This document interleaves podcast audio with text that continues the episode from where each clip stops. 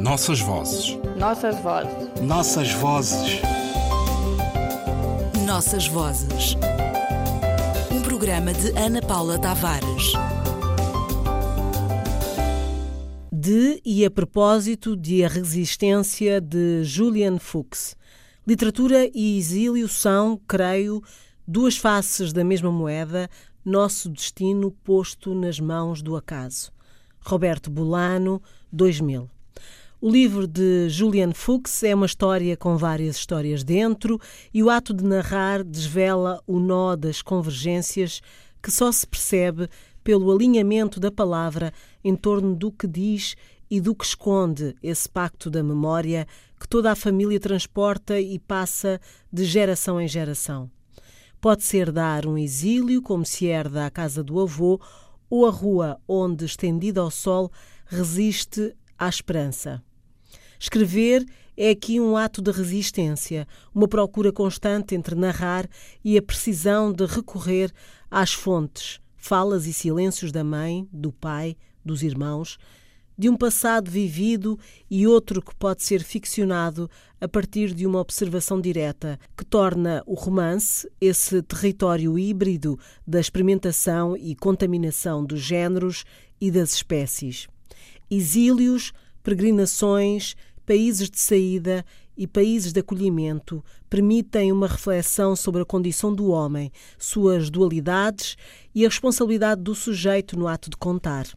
Recupera-se a história que pode transportar toda uma simbologia de catarse, resistindo sempre ao esquecimento, à memória, à própria escrita, enquanto ato de culpa e expiação, com os níveis de perda a surgir à medida que a família explode na escola itinerário de exílio, laços que a adoção cria e rompe, silêncios guardados e herdados pelas sucessivas gerações, oferecem-se à gula do leitor numa escrita de grande elegância que moldura o interior do texto. O parto eu não posso inventar, do parto nada se sabe. Pondero agora, passadas tantas páginas, que deveria ter sido fiel ao impulso de suprimir aqueles pobres cenários imaginários, que deveria ter cedido à hesitação e calado sobre esse acontecimento insondável. Não foi assim, não foi narrável o nascimento do meu irmão. Fuchs, página 99. Mergulhar no passado é como olhar de frente a resistência na oposição de forças que não são porosas à memória e aos campos específicos da história. Momentos de fratura, a Argentina, a ditadura e a fuga, tornam a casa o lugar de exílio a partir do qual se constrói a narrativa que, partindo da família, convoca a depor a história dos lugares de saída e os de acolhimento chão de exílio e de deambulação pelas categorias do tempo e da história e que passam para dentro das famílias a situações vividas na ausência identitária das cidades e das ruas, subitamente tornadas fronteiras do passado vivido e a descobrir. O autor lida de forma cuidada com diferentes projeções autobiográficas que apreende e faz aumentar nos domínios da autoficção com respeito pela matriz que rege os diferentes mundos ficcionais e verdadeiros, para que o todo seja o resultado das partes. Falar de um irmão adotado, inventar-lhe a voz, implica descobrir as experiências de exílio de todos os implicados.